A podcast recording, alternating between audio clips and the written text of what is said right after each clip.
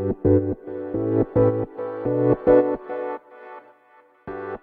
はようございます。なつきです。今日はみんなが持っている届けたい思いをねっていうことについてねお話していこうかなと思います。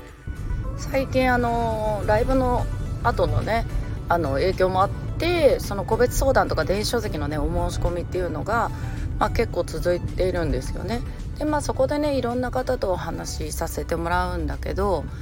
まあそこではね電子書籍を出版したいっていう人の相談を受けてるっていう感じなんでまあなんか中にはね企画を考えてきてくれる方とか、まあ、あとはもうこの自分で書きたいことをまとめてね来てくれる方とかねいらっしゃるんですよ。で先日お話しさせてもらった方だとあの私の電子書籍集客入門というねあの電子書籍で出版してるんですけどその本を読んでなんか電子書籍のことをもうすでに知った上でそれでなんか自分でね構成まで考えて来てくれたんですよね。かその相談前になんかそこまで来てして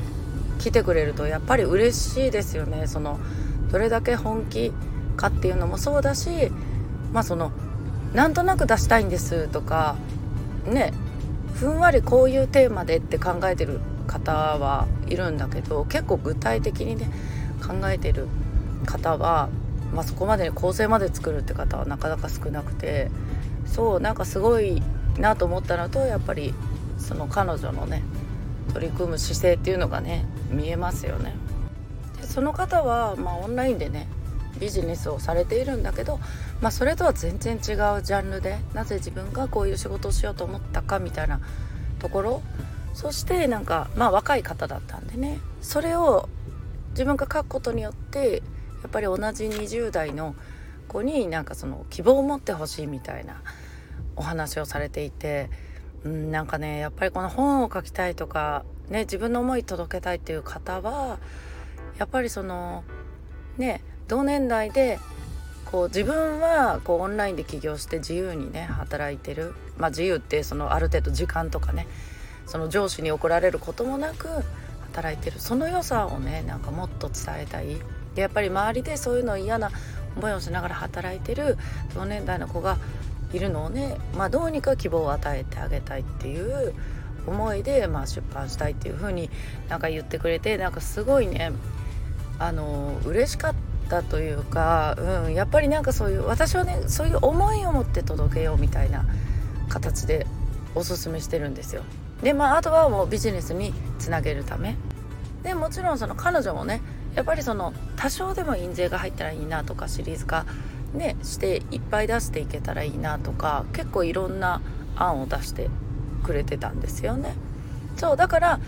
あじゃあなんかそのもね思いを届けたいっていうのとまあ不労所得っていう意味でじゃあこういう方法があるよっていうのを提案してあそんなことができるんですねみたいな感じでまあそれでねじゃあやろうかなっていう形になったんですけどそうここまでなんかゴールを明確にしてくれるとなんか私もいろいろこう提案ができるしゴールまでのね道のりをちゃんとねあの作ってあげることができますよね。そうで私ライブでは結構そのリストを取るために電子書籍出そうって結構それメインで話してるんですよ。まあ私のターゲットがそこだしね。そうそれでもやっぱりこういう形でなんかその自分の思いを届けたいって思ってくれる方もやっぱりいらっしゃるしうん。その電子書籍をねその出す目的っていうのはやっぱり人それぞれでそうでもやっぱりなんかそういうのは嬉しかったですね。あの最近来てくれる方は特にそのライブをね全部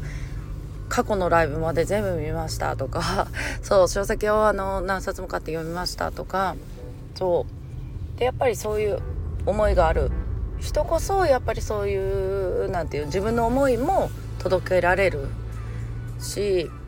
そうあのきっとね今後もいい活動がねできるんだろうなっていうのは本当感じましたね。